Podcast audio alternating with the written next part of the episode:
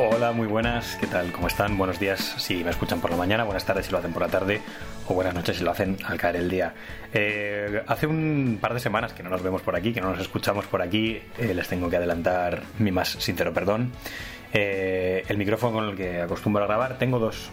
El que con el que acostumbro a grabar, que es este que se escucha bastante bien, pues decidió dejar de funcionar y lo mandé a arreglar y mientras tanto intenté grabar con el otro micrófono y la diferencia era abismal. El otro micrófono es un micrófono muy bonito a nivel visual, pero que la verdad es que funciona fatal. Entonces preferí darme una semana de descanso con los podcasts y, que la vuelta fuese por lo menos, em, pues digamos, de calidad, ¿no? Ya está arreglado este micrófono.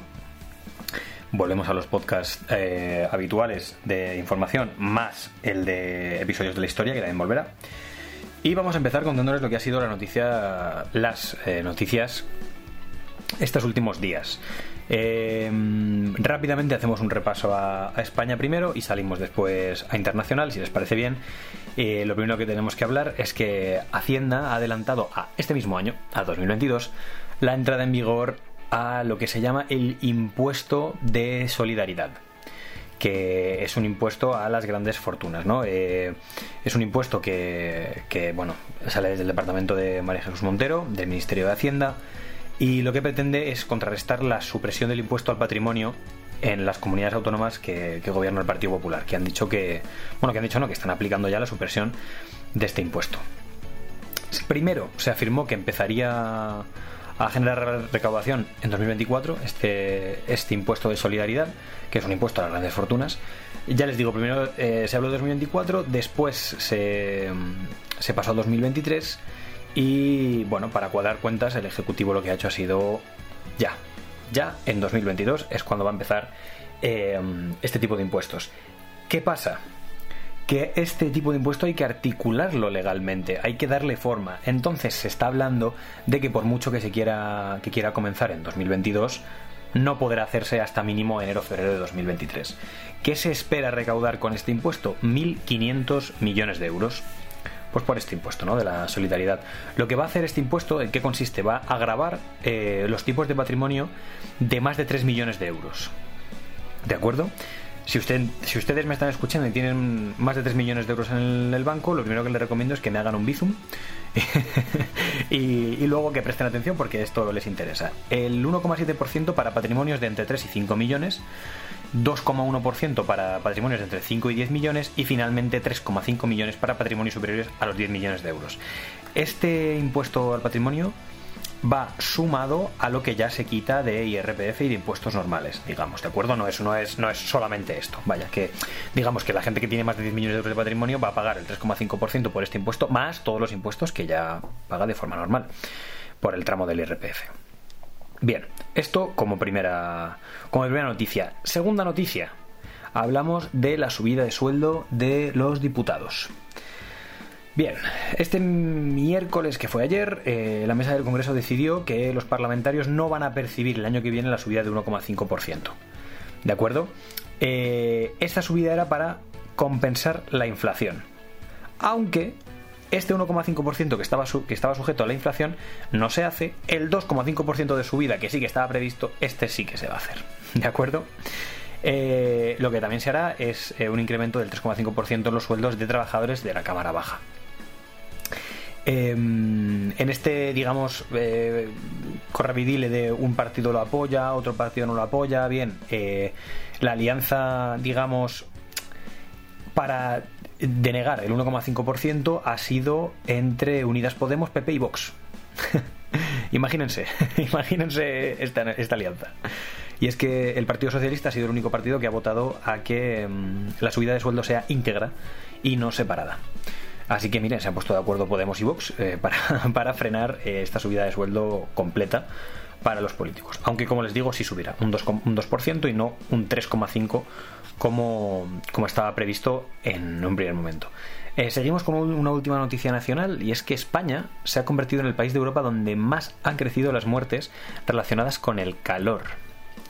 Atentos a esto porque, atención por favor, el número de muertes por calor ha aumentado de media en unas 15 por millón por década, pero es que en España ha aumentado el doble, 30. Esto es un estudio que han firmado 99 investigadores que ha sido publicado en The Lancet. Eh, los, investigadores han estimado que las muertes relacionadas con el calor han pasado de 931 a 990 en, en tan solo unos años. Es bastante, bastante increíble, la verdad. Y España, ya les digo, que se sitúa a la cabeza de Europa y de todos los países consultados con 30,6 muertes anuales más, más, no de normal, más por millón de habitantes. Este es el crecimiento.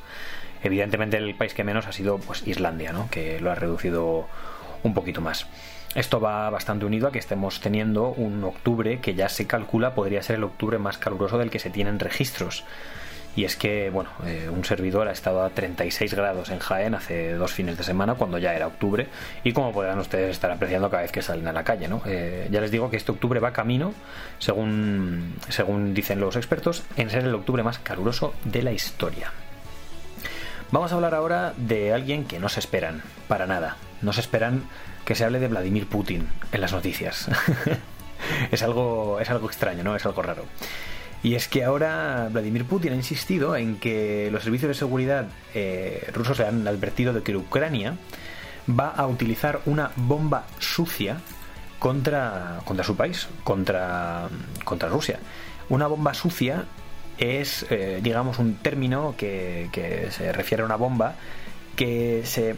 Eh, la bomba en sí es un artefacto explosivo que lo que hace es diseminar elementos radiactivos en la atmósfera, ¿de acuerdo? O sea, no es una bomba Em, nuclear, pero porque no tiene el mismo impacto ni la misma ni la misma onda expansiva ni causa los mismos estragos, pero hace expande elementos radiactivos en la atmósfera, ¿no? Que a la larga y a la corta pueden producir enfermedades mortales y todo eso. Bueno, pues eh, Putin ha acusado ahora eh, a Ucrania de estar preparando bombas sucias para lanzar sobre sobre su país, sobre Rusia. Ya les digo que esto es un episodio más de, la guerra y de, los, de las, declaraciones de Putin, que por supuesto también a su vez ha desafiado a Occidente con unas maniobras nucleares. Mientras tanto, los bombardeos en Kiev no cesan y dejan decenas de civiles muertos cada día. Kiev ha pedido a los refugiados ucranianos, imagínense cómo está la cosa, que no vuelvan a Ucrania que se mantengan donde estén y que de momento no vuelvan. Ya les digo que Putin ha estado haciendo maniobras nucleares, eh, se ha lanzado un misil eh, sin EVA eh, desde un submarino. Bueno, desafiando a Occidente, ¿no? Como acostumbra a ocurrir. Vamos a hablar ahora de deporte. Y me parece a mí que sean de ustedes del equipo que sean, no van a salir muy contentos. Bueno, vamos a hablar un momentito de que el Reino Unido tiene primer ministro. Esto ocurrió ayer.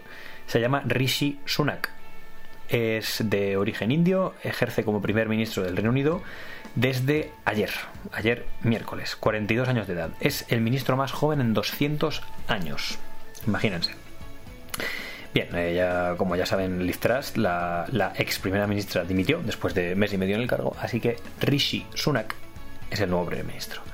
Ahora sí, vamos a, las malas noticias dentro del deporte español y es que eh, únicamente el Real Madrid ha conseguido clasificarse para la siguiente ronda, únicamente en Champions, me refiero en fútbol. Eh, únicamente el Real Madrid ha conseguido pasar de fase de grupos, ya que hoy se ha conocido, ya se sabía que el Sevilla estaba eliminado, de, vamos que no podría avanzar, pero hoy se ha conocido que tanto Atlético de Madrid como Fútbol Club Barcelona también están eh, vamos, que ya no pueden pasar la siguiente fase de fase de grupos. Lo que queda por ver es si entran en la Europa League o no, quedar terceros o cuartos. Y es que el Fútbol Club Barcelona lo tenía realmente difícil, necesitaba un empate o una derrota del Inter y luego ellos ganar contra el Bayern. Bien, no sucedió. El Inter de Milán venció por 3 goles a 0 al Victoria Pilsen y ahí se acabaron los sueños de llegar a la siguiente ronda del Fútbol Club Barcelona, que además perdió 3 a 0 contra el Bayern de Múnich. Pero aún más cruel fue lo del Atlético de Madrid.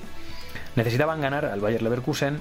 Bien, eh, pónganse en situación que les hago un microcuento de la tragedia que fue lo que ocurrió ayer. 2 a 2, minuto 95, el árbitro señala el final del partido, el Atlético de Madrid está matemáticamente eliminado y de repente el, árbitro dice que hay que hacer una revisión en el bar. Minuto 95, le repito, el partido estaba acabado, los jugadores se estaban retirando. Se produce esa revisión en el bar y se pita penalti a favor del Atlético de Madrid. se lanza en el minuto 98. Les repito, era el penalti y ya no quedaba más. Y si metía el Atlético de Madrid, podían seguir con las esperanzas y las expectativas de clasificarse para la siguiente ronda. Bien, el penalti se lanza y Carrasco lo falla. Porque se lo para el portero, pero es que el rechace va a la cabeza de Saúl, centrocampista del Atlético de Madrid, que remata y le da al larguero. Y el rechace le cae a Reinildo, otro jugador del, del Atlético de Madrid, y cuando golpea la bola, en línea de gol, golpean su compañero Carrasco y sale fuera. Trágico, dramático lo que ocurrió ayer en el Wanda Metropolitano y que ha dejado al Atlético de Madrid eliminado de esta Champions. En fin, eh, no mucho más. Eh, lo siento por, los que sean fans de, estos equipos. Una noticia dura, pero, pero bueno, ¿qué les vamos a, contar? Eh, por mi parte, ya saben que volvemos. Ya saben que estaremos aquí. Cualquier modificación se las iré comentando. tendremos un capítulo la semana que viene especial de, de cosas que ver en Halloween. ¿No? Lo que hay que ver, pues lo que hay que ver Halloween y volveremos con las noticias y el miércoles con el episodio nuevo de episodios de la historia. Gracias por estar ahí esperando esta semana y media, espero que les haya gustado y les haya servido y nos vamos escuchando.